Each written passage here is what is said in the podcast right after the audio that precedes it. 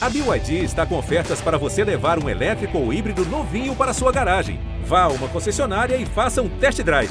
BYD, construa seus sonhos. Tem o Djokovic. Vibra, meu Sérgio. 6 a 4 ele tem dois match points. Federer tem três match points. Mais um match point para Rafael Nadal. Serena Williams tem o duplo match point. Bem, amigos do GE, estamos de volta. Primeiro match point do ano de 2021. E como não poderia ser diferente, vamos falar das expectativas para esse novo ano que se inicia. E sem enrolação, vamos apresentar nossos convidados do programa de hoje. Narc Rodrigues, meu amigo, seja bem-vindo. De volta, Narc não dá nem para dizer que tirou férias do podcast, porque ele continuou tocando a versão beach tênis do Match Point. Narc, sua saudação inicial para os nossos amigos agora em 2021. Abraço, Eusébio, abraço aos amigos aqui todos do podcast, os nossos outros convidados, vou deixar você apresentá-los, né? Um feliz ano de 2021 aí, com muita saúde, paz, todo mundo vacinado, se Deus quiser, e muito bom esse novo projeto aí, o Match Point seguiu a sua linha, mas falando um pouquinho de beach tênis, mas é sempre um prazer voltar a falar de tênis agora que o circuito vai voltar. Bastante coisa aqui para a gente conversar o que pode acontecer nesse ano de 2021. E direto da trincheira niteroense, no nosso saudoso e querido Largo do Marrão, não é marrom, não, é marrão. Domingos Venâncio, convidado de luxo dessa edição. E aí, Domingos, deu para aproveitar o fim de ano com a família? Grande Eusébio, amigos participando aí, como diz o NARC, deixar o Zé finalizar as apresentações. Largo do Marrão no bom e velho Little Foot, pé pequeno, é, exato. Para poucos, é para poucos. Pra Graças poucos. a Deus, tudo bem, Eusébio, um fim de ano maravilhoso e espero que a gente tenha um grande 2021. É, desejo isso para todos nós e, como disse o NARC, com muita saúde, né? Muito tempo. É isso aí. É o que precisamos, né? Thiago Quintela, meu amigo, bem-vindo a mais uma edição do Match Point. já vou então começar com você, perguntando sobre ele, ele, Roger Federer. Esse ano teremos o Aberto da Austrália sem a presença de Roger Federer. É, e isso já deu uma grande polêmica, né, envolvendo até o nosso querido André Sá, que hoje trabalha para o Tênis Austrália. Tiago Quintela, meu querido, tenta explicar um pouquinho para a gente dessa confusão toda né? E o que você espera do Roger Federer em 2021? Seja bem-vindo. Fala Eusébio, fala Narc, Domingão, um prazer aqui estar de volta ao nosso podcast. Sempre muito legal estar aqui com vocês, a gente poder falar de tênis. Esperamos aí que 2021 realmente seja esse, esse ano mais tranquilo, com mais jogos de tênis, com né, novas possibilidades. Como o Narc falou, que vem a vacina aí para a gente conseguir retomar aos poucos uma vida normal, né? Mas vamos falar do, do, do Roginho, né? Do cara. Já chegando aí nesses 40 anos e o nome dele continua sendo o mais badalado, né? É, no tênis. E ele estava se preparando, né? Acho que em Doha ou Dubai, agora já não, não lembro exatamente qual era a cidade estava se preparando para jogar o Australian Open e anunciou, através lá do Tony Godsick, né, que é o empresário dele, que não jogaria o torneio. E aí o que, que aconteceu? O André Salles deu uma entrevista para o Ace Band Sports, né, que é um programa da concorrência aí, um programa de, só sobre tênis, né? E as declarações do André, elas acabaram sendo, de certa forma, um pouquinho deturpadas por alguns sites, tá? Principalmente um site português, tá? prefiro aqui não vou citar nomes e tal, pra, porque aí já, já, enfim, já é uma opinião minha, tá? É, mas acho que levar algumas palavras do André para um ponto que não era exatamente o que ele quis dizer. O que ele quis dizer é que o Federer, eu acho, nesse momento, tomou uma decisão de não ir à Austrália por um momento de pandemia, que seria muito complicado ter que levar a esposa e os filhos. Ele já está com 40 anos. O Federer está jogando, sinceramente, gente, para dar show, dar espetáculo, curtir ainda esse final de carreira, né? Então, você levar é, é, a família, como é o caso do Federer, ali seria muito complicado. E para o Federer hoje, eu acho que não entra mais na cabeça dele viajar sem a família, né? Ele chegou nesse ponto da carreira que não faz mais sentido ele estar tá fazendo as viagens ali desacompanhado. Então, acho que foi uma preferência dele, que já teria que se esforçar um pouco mais na questão do joelho, que não está 100%. e ainda ter que botar a esposa e os filhos num hotel confinados que não poder sair dali em nenhum momento durante três semanas de repente, acho que ele preferiu é, que não fosse essa uhum. opção. Acabaram deturpando um pouquinho, acho que botaram um pouco meio que na conta da Mirka, é, é, e, e, como se fosse uma coisa batendo de frente, eu acho que foi só uma opção é, é, razoável, que faz sentido nessa etapa da vida dele. E aí, sobre já, justamente sobre essa expectativa, do, do Federer para 2021, eu acho que a expectativa é exatamente essa.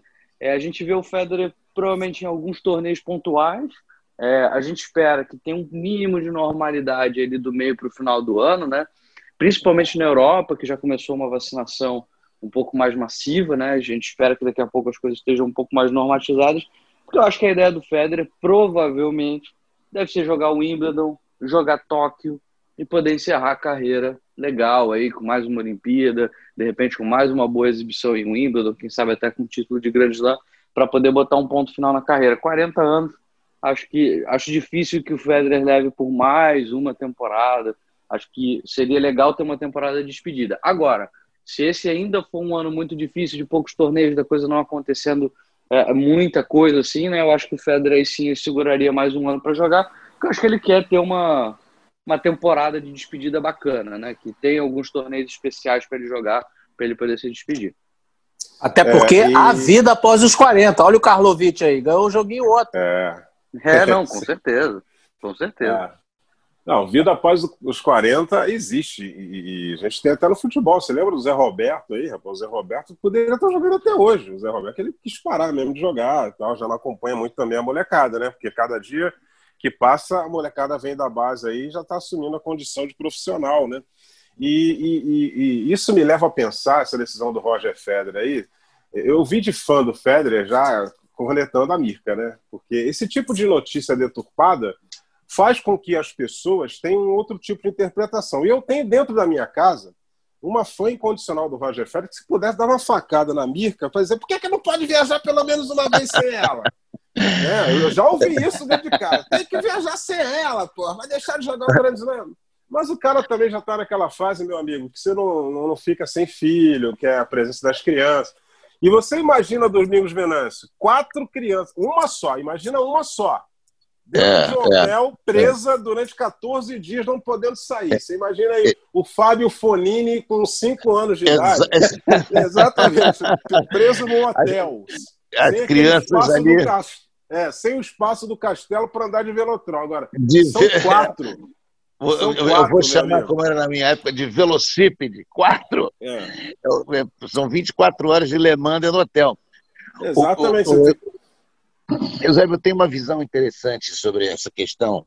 Eu acho que a, a pandemia, uma vez, inclusive, já, já, já, já conversamos no podcast sobre isso, juntamente com o NARC, eu acho que a pandemia trouxe o tênis de volta a algumas origens. A Austrália ficou longe. Basicamente. é demais. É, basicamente, voltou, voltou um pouco o tênis ao que acontecia antigamente. A nossa querida Maria Esther Bueno foi pouquíssimas vezes no Aberto da Austrália, era longe. O, o Thomas Koch nunca jogou no Aberto da Austrália aqui. E é, é, quase que uma certeza que se o Thomas Koch tivesse jogado 10 Abertos da Austrália, na grama, ele teria tido enorme chance de pelo menos ser finalista, porque John Lloyd ganhou, Margaret Monson ganhou, Vilas ganhou duas vezes, não sabia jogar na grama e ganhou duas vezes, não sabia, aspas, né? Não era o Então, nós não íamos porque era muito longe. A pandemia, com, essa, com essas restrições, com essas quarentenas, ficou longe. É uma opção natural de um jogador que já ganhou tudo, que já está totalmente consolidado, se não o maior, empatado com mais algum ou outro como o maior de todos os tempos. Eu não estou dizendo que acho que ele é o maior que não é, mas é uma coisa que está consolidada. Isso, Roger Federer, ele, ele está entre os maiores de todos os tempos, empatado ali número um no máximo com alguém, com alguns. E, e é um desgaste muito grande, emocional, para as crianças, para a Mirka. Está na hora dele, dele escolher um pouco mais o calendário. Né? Só finalizando, uhum. O Borg teve a, não teve a chance de fazer isso lá atrás, nos anos, no, início dos anos 80. Ele não jogou o número de torneios obrigatórios, então passaram a fazer com que ele jogasse qualifier, fez com que ele abandonasse o tênis com 26 anos de idade. O Federer tem essa opção. Eu acho, eu acho apenas natural ele não, ele não passar por isso. Quanto ao André Sá, sempre é bom a gente lembrar, as pessoas deturpam aqui ou ali, o André Sá é queridíssimo por todos os jogadores do circuito, atuantes ou não mais atuantes, entre eles o Roger Federer. O André Sá uhum. tem uma uhum. relação fantástica com todos. Todo mundo sabe que ele leva meia hora caminhando dentro do torneio, porque ele para para cumprimentar todo mundo, funcionários, é, boleiros, juízes, jogadores. Então, é, eu acho que se deturparam um pouquinho o, o, o, o que disse o André, que a gente espera que faça um belíssimo trabalho na Austrália, como faz tudo na carreira, né? É isso aí. O, o Narc, é, é, essa história do André de, de terem distorcido o que ele falou, né? Me lembra um pouquinho, né? O Quintela também vai lembrar aqui, aquele, aquele nosso podcast com o Bruno Soares, quando o Bruno mandou, mandou ver para cima do Djokovic, aí, o Bruno falou: Ó, oh, já não quero falar mais, porque já estão distorcendo tudo que eu falei, daqui a pouco vai dar problema para mim. Não é mais ou menos parecido, Narc? Exatamente. Eu concordo com o que todos falaram aí. É, o negócio da Austrália ficou longe, é ótimo. Eu me lembro que a Maristel uma vez falou para mim que ela não, quase não ia à Austrália, porque quando ela ia, tinha que ficar lá quatro meses. Porque não dava para ir e voltar. Tinha que ficar lá e ficar um tempão. Ela, pô, odiava ficar lá quatro meses para depois voltar. Agora, eu digo, eu digo só uma coisa. E se fosse opção do Federer, não quero ir mesmo porque eu não quero minha família viajando, não quero ficar lá com minha família. E qual o problema? Ele não tem todo o poder de decisão, escolher o que é melhor para ele. Então acho que a gente não tem que condenar de jeito nenhum. E se fosse realmente a mulher dele fosse assim, não, não vou, se você, eu não quero ir, então acho legal você não ir também, porque eu não posso ir. Qual o problema? Não há problema nenhum, a decisão é dele. A gente tem que lastimar o fato de não poder vê-lo em ação mais uma vez. Ok, mas ele tem todo o direito de decidir. Os motivos, ele sabe, assim como tem jogador que escolhe um torneio e escolhe outro, às vezes a gente sabe que é por causa de grana, a gente às vezes sabe porque o cara não está bem fisicamente, sabe que é porque às vezes ele não tem ponto para defender, cada um dependendo, obviamente, né, da sua pontuação no ranking, dos seus objetivos, mas cada um tem um motivo. E se fosse também, eu não vejo mal nenhum, ok? Agora, em relação a deturpar, isso realmente é muito, é muito perigoso isso, né? As pessoas às vezes são conclamadas a dar suas opiniões, só que aí as pessoas não se atêm exatamente ao que ele falou, tentam encaixar pensamentos dentro da, daquilo que ele falou, e aí tudo fica deturpado, vira um telefone sem fio danado. Algumas pessoas são criticadas e não. Presta atenção, interpreta. O cara falou isso. É isso acabou. Pronto. Monarque, é. deixa, deixa eu dar um pitaco aí. É, eu me lembro de você indo para a Europa, para o satélite, você me conheceu um pouco depois. A gente era meio soul surfer, né? Era uma coisa meio de vou jogar ali porque ali é legal e tal. E eu me lembro que muita gente jogava torneios não ATP no período do, do Aberto Austrália ou satélites, jogadores estavam entre 30 do mundo, justamente porque era mais fácil e, e, não vou dizer mais rentável, mas, mas era, era cômodo financeiramente jogar no seu próprio continente sem viajar uma distância tão grande naquela época, porque as condições eram totalmente diferentes. Você for de ficar quatro meses, era isso mesmo, a pessoa saía e ficava seis meses no continente antes de voltar. Hoje a facilidade Qualquer jogador ali, em início de carreira, vai até o Qatar e volta. Isso, isso, isso para mim é, é, é, é um pouco nostálgico, mas eu gosto de ver essa questão do jogador. Eu gosto muito. O jogador colocar certas questões pessoais à frente de uma é, obrigatoriedade, sabe? Eu, eu, Não, tem todo o direito, gente. Tem todo o é, direito, ok? isso legal, eu gosto. Eu sou, eu sou soul tennis player.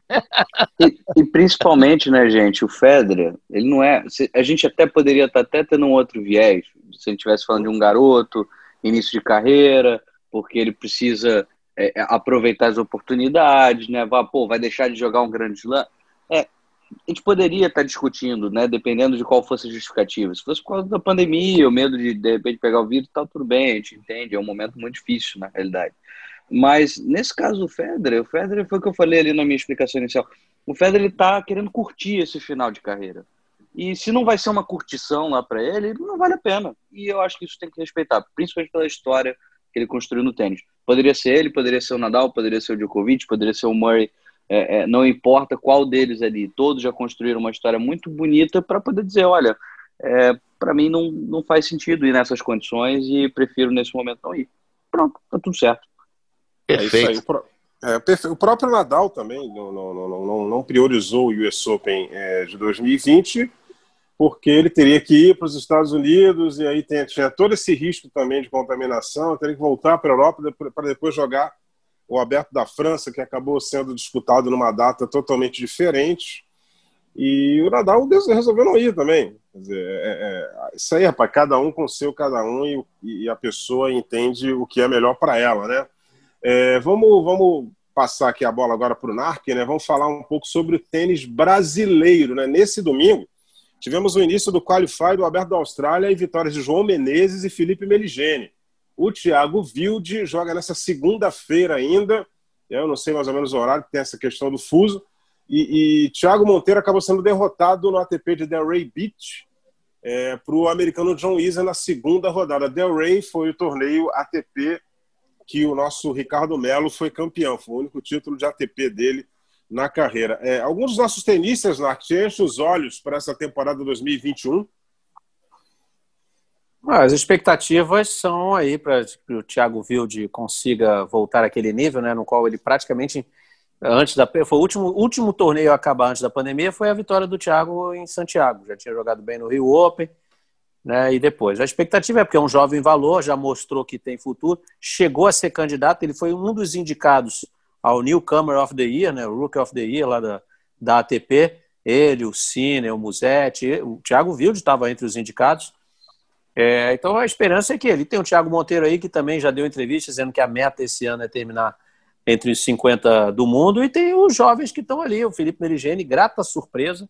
Não, ele entrou no Aberto da Austrália no Qualify, quer dizer, que está sendo disputado em Doha, graças a algumas desistências. Ele não entraria. E já passou uma rodada. Então, esse, pô, ótimo, ganhando do Clizão, um jogador que já foi ali top 25. Né? O João Menezes também salvando três match points, conseguiu também passar para a segunda rodada. Então, a gente tem que estar de olho nesses jovens valores e é passo a passo, Zé. Eu acho que é, para voltar à normalidade vai, ainda vai demorar um pouco, mas aqueles jogadores que souberem conseguirem se adaptar melhor a essas condições, imagina, olha só, daqui a 100 anos eu fico imaginando os livros de história falando de tênis, o qualifying do Aberto da Austrália foi disputado no Catar. Olha só é. que loucura. Imagina que se você começar a regionalizar isso. Onde é que vai ser disputado o qualify do US Open vai ser no México. Olha, mas sabe, umas coisas assim meio doidas assim que podem acontecer, né? Mas a expectativa é que passo a passo cada um possa se adaptar. Lembrando que a gente vai falar mais para frente aí, pro Aberto da Austrália são várias restrições, né, por causa da bolha que estão tentando criar lá em relação a parceiro de treinamento, ao quantidade, ao tempo que você vai ser obrigado a chegar antes na Austrália para participar dos torneios. Então, é aquilo que eu falei: quem souber se adaptar melhor a essas condições oferecidas agora para o circuito poder continuar, vai levar vantagem, obviamente.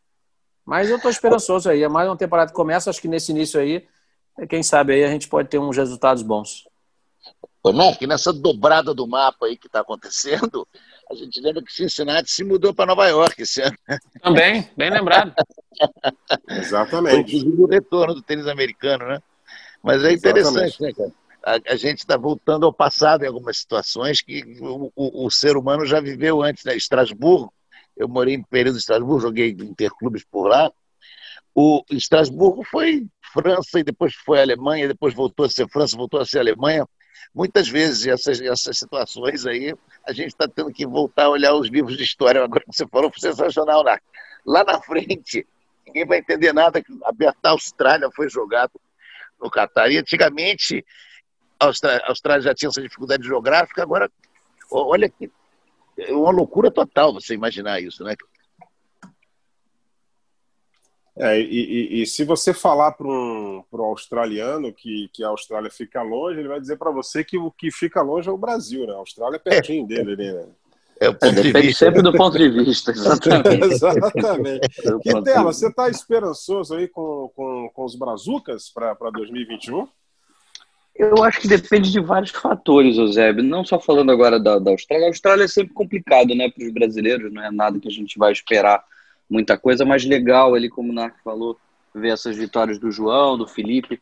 Felipe que vem crescendo ali desde o final do ano, né? Muito legal esse crescimento do Felipe. É um jogador com muita potência, um jogador que tem uma. É, ele é muito aguerrido dentro de quadro, um jogador imprevisível também. É, é basta a gente lembrar no Rio Open, né, daquele lance dele contra o Dominic Thiem, inacreditável, assim, para mim um dos melhores pontos do ano. É, que ele salva, acho que um breakpoint no, no set que ele ganhou do time, fantástico. Inacreditável foi a ATP não ter colocado sequer entre os melhores pontos de fevereiro. É, Isso foi é, inacreditável. é, aí a gente vai ficar. Usar, tipo, depender de, desses órgãos, assim, o pessoal é muito. deixa para lá, porque não, não, tem um, não é um grande nome fazendo ponto, né? Aí o pessoal não acaba não ligando muito, mas enfim. É, foi um dos melhores pontos do ano, sem dúvida nenhuma. Assim, vai ficar na, na minha cabeça certamente por muito tempo. É, e eu acho que o Felipe ele tem muita bola ainda e é um jogador que talvez o potencial dele demore para chegar na capacidade que ele pode realmente chegar. Então, legal ver essa evolução dele, que não foi tão precoce, mas que está acontecendo. Degrau a degrau, cada ano ele vem evoluindo. É um jogador que eu, que eu espero muita coisa aí para esse ano é, mas dentro de uma, de uma expectativa moderada. Tá? Espero, mas não espero que o Felipe vai arrebentar e ganhar um ATP. Não, não é isso. Espero dentro de uma expectativa bem moderada que ele passe mais um degrauzinho aí, que eu acho que ele ele está numa evolução constante. O, o, João Menezes é um jogador ali que acabou não apresentando uma grande evolução ainda, né? Me parece ele um jogador que está um pouquinho é, é, estável, um pouco estagnado ali no nível dele, mas que bom aí ganhar do. do, do, do foi do Clizan, né, Onark? Que o, que Não, o Clizan foi o Meligene. Foi o Meligene. Clizan foi o Meligene. O João Menezes me fugiu o nome agora, mas também foi Não, foi, acho que foi o Colarini. Acho que foi o Colarini. Colarini, exatamente. O Colarini, exatamente, argentino. É que é um jogador de Saibro também, né? Então, assim, devida guardando as devidas proporções, então foi um jogo complicado, mas é ganhável também para o João. Que bom que ele conseguiu avançar. Agora, é, é, impossível a gente não falar que a expectativa realmente é em cima do Thiago Wilde, que eu acho que se acertar a cabeça, se tiver com a motivação correta, pode fazer muita coisa. Como já fez ganhando o ATP de Santiago no ano passado, né?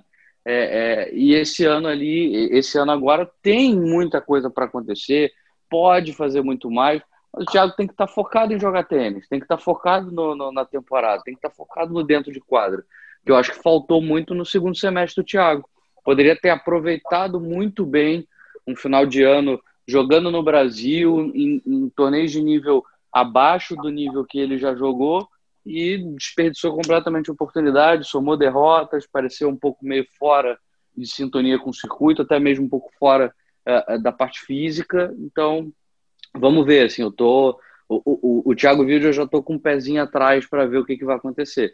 Tenho muitas expectativas sobre ele, porque joga muito, mas Vamos ver como é que ele vai responder isso tudo.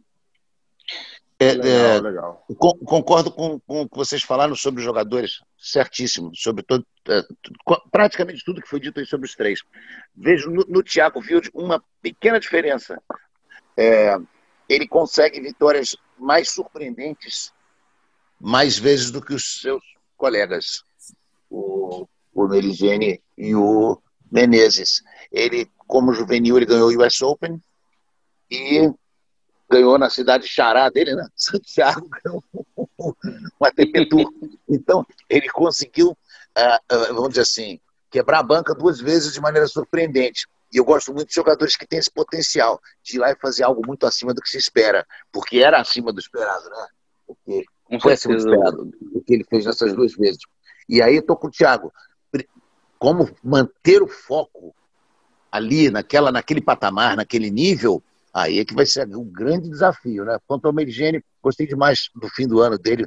É, é, o, o, Felipe cresceu muito ali nos challenges, jogou, jogou com, com, com muita competência. João Menezes ganhou o, o, o, o Pan-Americano e conseguiu ótimos resultados com alguma regularidade, mas ainda acho que o, que o Santiago Wilde uhum. tem, uma, tem uma, uma, uma, capacidade de, de elevar o nível é, é, e já provou isso duas vezes. Será que vai repetir? Eu torço muito para que sim, né? Aliás, torço muito para os três.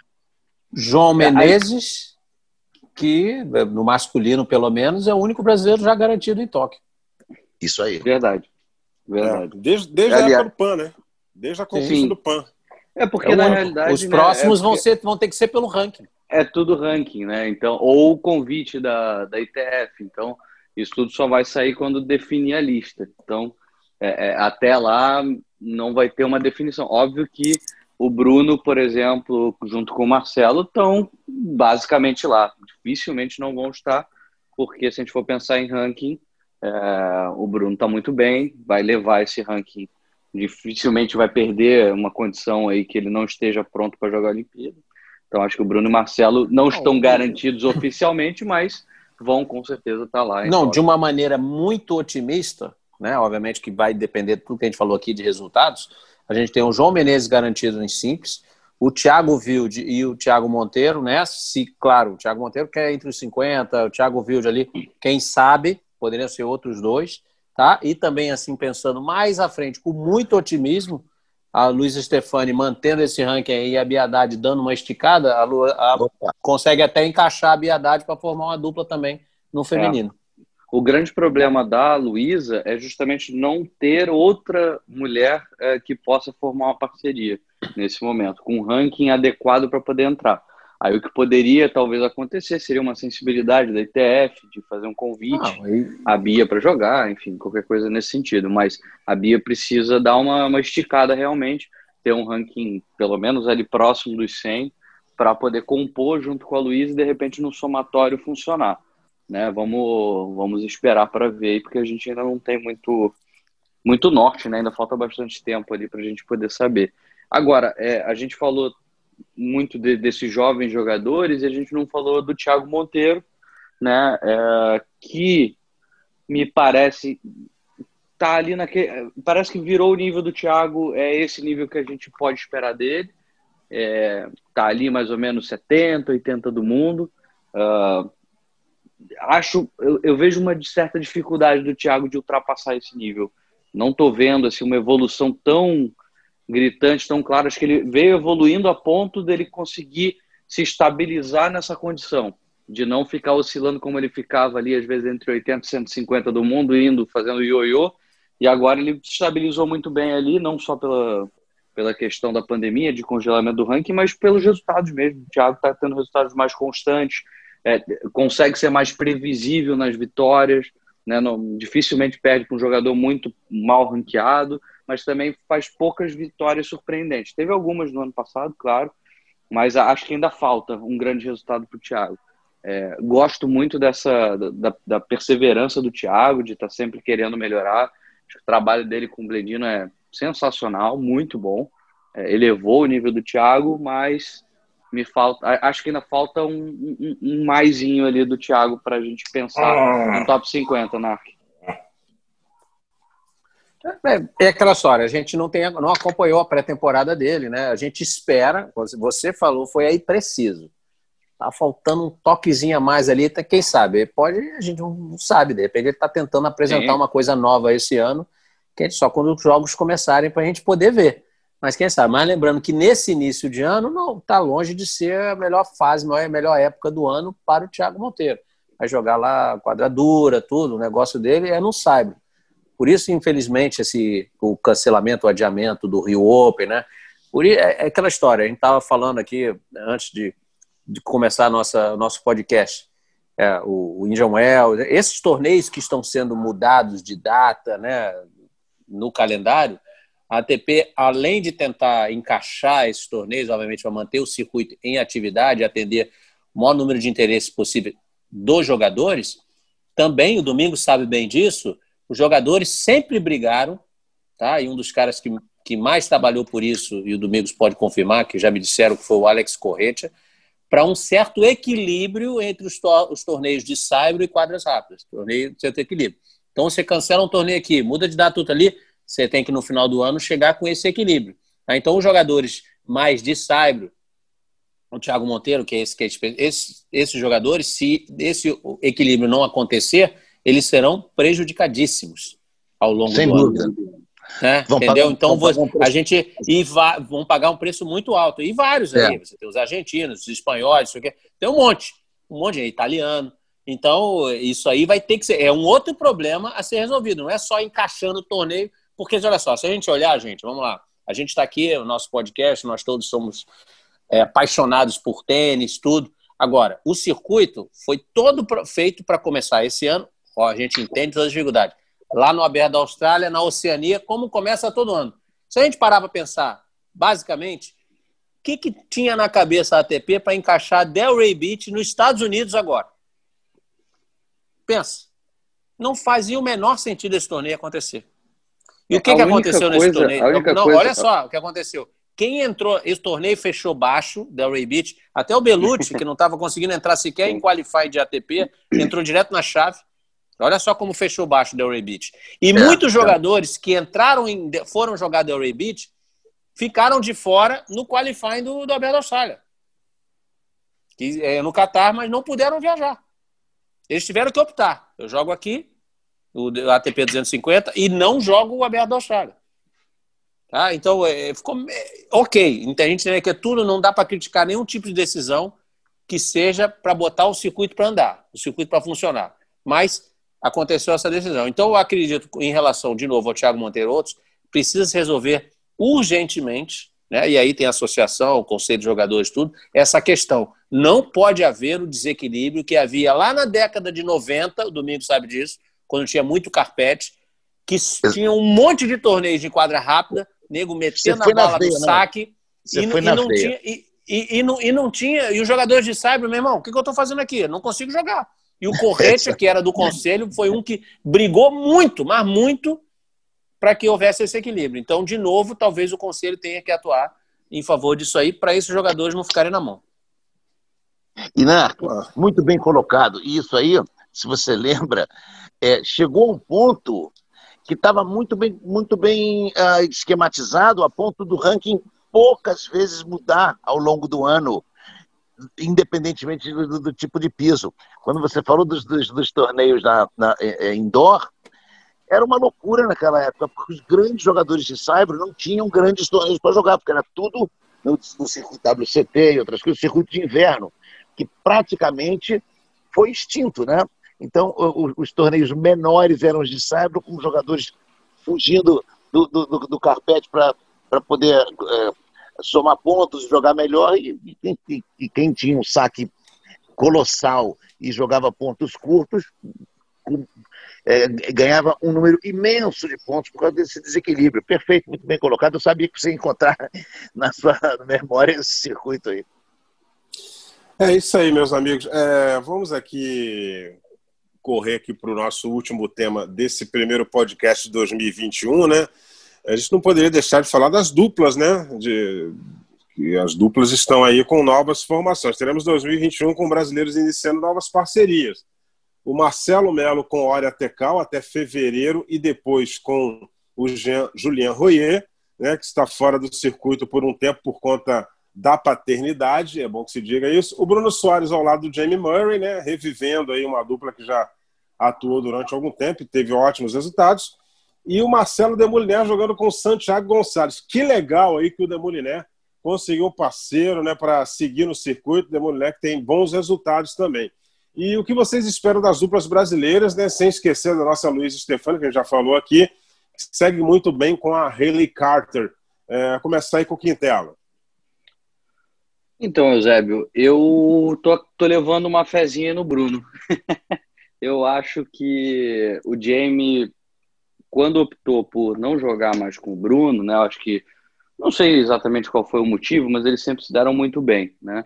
É, mas acho que o Jamie optou ali por buscar alguém mais jovem para jogar. Não sei se foi exatamente essa a, a intenção, é, mas eles acabaram trocando ali as parcerias e o, o Bruno acabou demorou para engatar com o Matt Pavic, mas foi bem.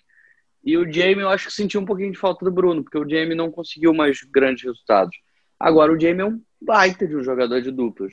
Um baita de jogador de duplas, um cara que na rede funciona muito bem, uma munheca fiadíssima, né? os voleios do, do Jamie são fantásticos. Talvez o Bruno seja essa motivação aí que o Jamie estava precisando para retomar boas é, é, partidas, bons desempenhos. Então, não sei, não, não acredito que eles vão sentir muito a questão de de afinidade, de ritmo, né? Os dois se conhecem muito bem, jogaram muito tempo juntos, ganharam dois grandes lãs, é bom é, lembrar disso. É, tô levando uma fezinha, acho que o Bruno teve uma ótima, um ótimo final de temporada. É, o Jamie é capaz de fazer muita coisa, tô levando uma fezinha nele. O Marcelo Demoliner, acho que é uma incógnita ainda nessa volta com o Santiago Gonzalez, chegaram a ganhar um títulozinho de ATP quando eles estiveram juntos. E o Marcelo Melo sinceramente, não sei muito o que esperar, não, gente. Não sei vocês. É, não sei. Domingão, qual a sua opinião? Bom, é, se a gente parar para olhar com calma, todos os duplistas que jogaram com o Bruno Soares tiveram seu melhor momento ao lado dele. Isso aí, para mim, é absolutamente é, exemplar. O Bruno consegue extrair o melhor do seu parceiro sempre. Dá, dá um tempo é, até haver um entrosamento. Uma vez existindo esse entrosamento, esses jogadores conseguem, conseguem elevar o seu nível. O Jamie Murray foi muito melhor com o Bruno do que sem. Praticamente sempre, com uma exceção, quando jogou Copa Davis ao lado do irmão, que eles jogaram demais. Se não me engano, nunca perderam um jogo de Copa Davis juntos, né? os, os irmãos Murray. E mas, o, Domingos, o... Domingos, sim, Domingos, sim. na Copa Davis, sim, mas nas Olimpíadas deu Belucci e André, sabe? Porque eu estava lá. Dois sets a zero, Andrezão jogando muito, jogaço dele. É, é, Copa Davis é uma, uma, outra história, né? Copa Davis é aquele negócio do, do melhor de cinco e tal, e, e, é. e a força da, da, da, da, dupla de. Não, aqui eles é, realmente eles, eles é, tiveram que pagar a aula de tênis no final. Podia o, jogar o, 10 sets nas Olimpíadas, Domingão, ia ser 10 a 0 pro Belucci e André Sá naquele jogo. É, Tava um negócio inacreditável. Exatamente. E o André Sá, mais uma vez, né? A gente está falando do jogando o André Sá de novo na conversa. Mas essa questão do Bruno, eu acho muito interessante que ele tem, ele tem essa capacidade de, de, de deixar o seu parceiro confortável. Eu não vi o Jamie Murray jamais jogar tão bem como quando jogava com ele. Quando se falou dos voleios, na minha opinião, fora um indivíduo chamado John McEnroe. O melhor voleio inside out que eu já vi é do Jamie Murray. Tanto de forehand como backhand. É um, é um, é um voleador espetacular. E o que eu acho interessante é que o Bruno trocou de parceiro voltando para um, um jogador que ele já teve, já teve uma dupla de muito sucesso, títulos de Grand Slam, etc. E o Marcelo Melo, ele mudou para uma dupla. Parece que os dois estão revezando quem é que vai jogar com o Marcelo. Porque ele está jogando com, com, com dois jogadores que são uma dupla de sucesso juntos. Então, é uma coisa bem interessante. Eu não consegui detectar exatamente o que aconteceu, mas ele vai jogar com um parceiro e depois com o outro de uma dupla formada. Quer dizer. É, é, é, é curioso, Domingos, é curioso porque assim, né? Ele vai jogar com o Roger, que é o cara. Uh, uh, mais móvel né, da, da, da, equipe junto com o Tecal, né? É o cara que se movimenta mais em quadra, o cara que vai estar mais no fundo, né? e o Marcelo mais cracaço de bola. E aí é engraçado ele fazer essa dupla agora com o Tecal, né? É, é meio que preventiva ali, ou, ou, ou, né? temporária, exatamente. Porque o estilo eu acho que não combina, fica uma coisa meio que não, não faz sentido. Dois, dois caras que são paredes ali, que, que, né? Não sei quem vai jogar no fundo de quadra. Eu acho que ficou um tampão mesmo, assim, cara, não tem ninguém para jogar Pô, Tecal, você sobrou mesmo, né? Vem comigo. Não, com certeza.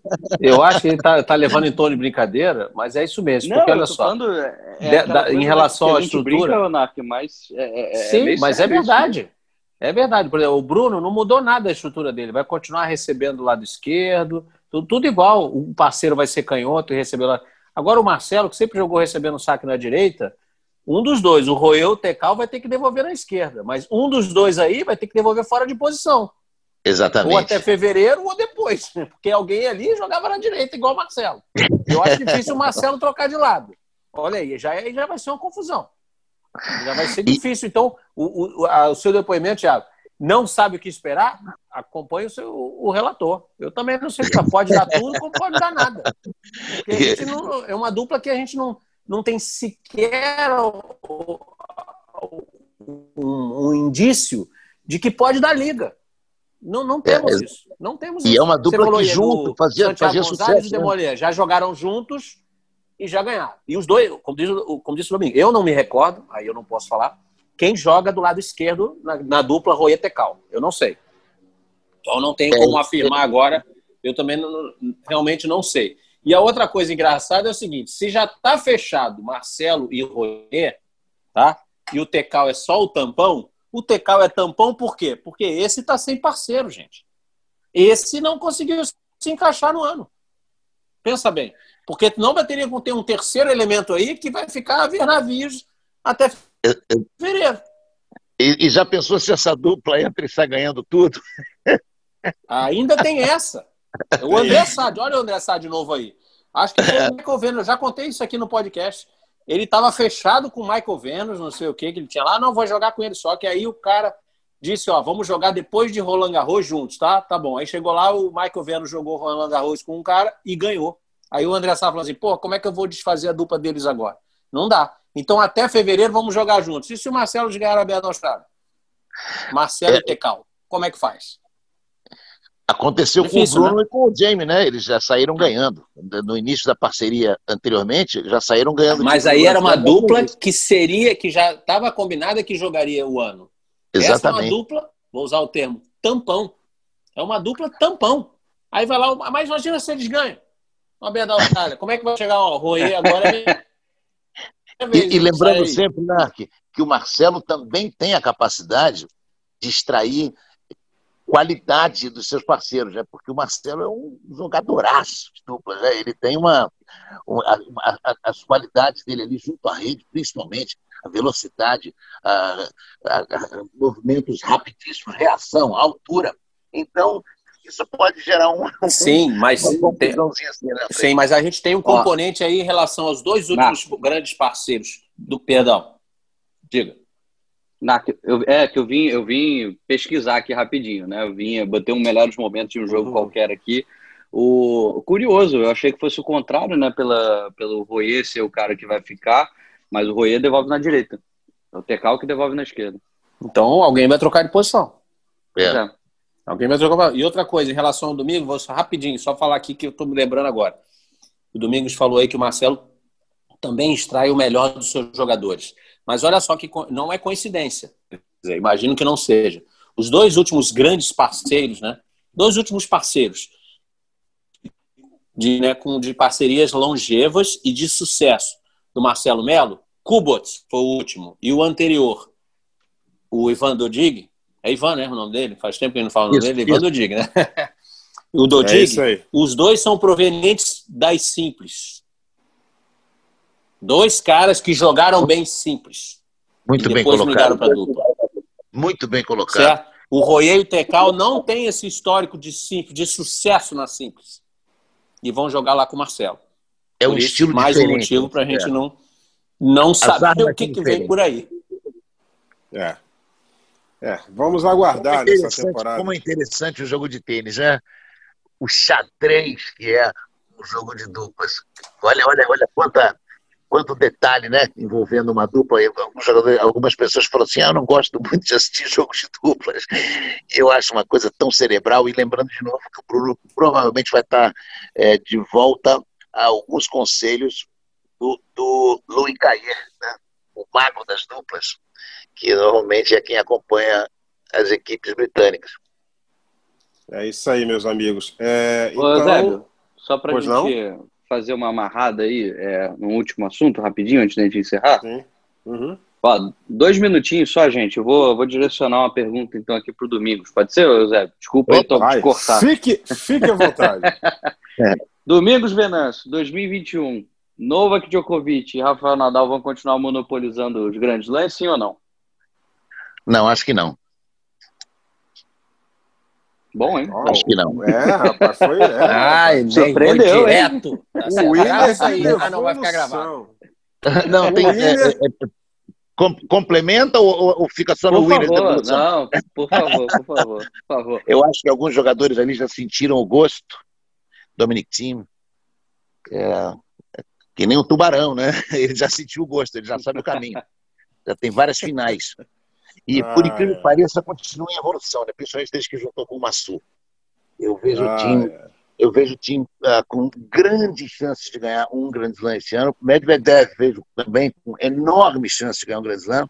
Zverev ainda tem que provar que, que consegue fechar o 21 set de um grande slam. Né? São 21 sets. o Medvedev ainda não conseguiu, o, perdão, o Zverev ainda não conseguiu provar isso. E o e, e tem os, os, os, novos ali que vem batendo também, né? Talvez não ganhe o Grande Slam, mas para tirar do, da briga um Djokovic ou um Nadal no meio do caminho, tem o Vlad Sinner, tem jogadores perigosos aí. Acho que eles não vão monopolizar, não. É, eu acho que o Tsitsipas vai. Desse, acho que esse ano ele vai. Eu acho que esse ano ele vai. Acho que ele vai, vai melhorar e vai, de repente, brigar por um título desse aí. Eu tô achando, né? E, e, e já que a gente tem um tempinho para a pergunta, Tiago Quintela, em 2021, Nick Kyrgios vai sair da bolha e vai resolver trabalhar ou vai continuar com a sua ação de bocudo pelas redes sociais? Eu estou esperando o que, que ele vai causar na Austrália, Zé, porque na Austrália ele vai querer jogar, né? E provavelmente ele vai querer causar, porque provavelmente né, não vai querer ficar se expondo muito em outros lugares. Então ele, o Kid, como ele não gosta muito de atenção, um cara muito discreto, né? Eu tô prevendo aí ele fazendo alguma coisa na Austrália que para ficar marcado, para o pessoal não esquecer dele o resto do ano ter coisa para falar. Ai, meu Deus. Porque esse negócio de rede gente... social dá muito trabalho. o cara dá, vai querer. Dá. dá muito trabalho. E a gente espera que em 2021 a gente fale muito bem aqui do Novak Djokovic, né? Que ele não se mete em nenhuma confusão, né? E, e, e, e, ele já deu um susto no fim da temporada nos fãs, né? Porque ele já postou imagens ao lado do guru, rapaz. E tem gente já desesperada aí que o guru voltou. É verdade. Né? E aí rapaz, vai ser um problema que se ele, se ele não ganhar o Aberto da Austrália, aí já vão dizer que a culpa é do Imaz, Pepe Imaz, o guru do Novak Djokovic. Se ele não ganhar Vamos o Aberto da vai ser o primeiro a falar, Eusébio. É. a culpa é do guru. A culpa é do guru, rapaz. O guru é que influenciou o Djokovic negativamente a não ganhar o Abel da Austrália. É, o pessoal está desesperado. Os fãs do Djokovic estão querendo matar esse guru mais uma vez. É, é um aí, paradoxo. É, é um paradoxo porque o, o, o Djokovic treina com, com uma equipe casca grossa. O, o Gebhard, é, me, me, esqueci o sobrenome do, do, do do preparador físico dele, é, Gebhard, uh, me fugiu agora o segundo nome. E o, e o Marian Weider são treinadores casca grossa, de repente ele troca e volta para o guru depois de não ter dado certo. É, é uma coisa meio estranha, desculpa. É, o, o Marian Vaida não, não curte muito esse guru, não. Eu já, já percebi que o Marian Vaida não é muito chegado no guru. É isso aí, meus amigos. Vamos ficando por aqui. É, muita saúde e paz para todos nesse ano de 2021, que seja muito melhor que em 2020. Um ano muito difícil para todo mundo, né?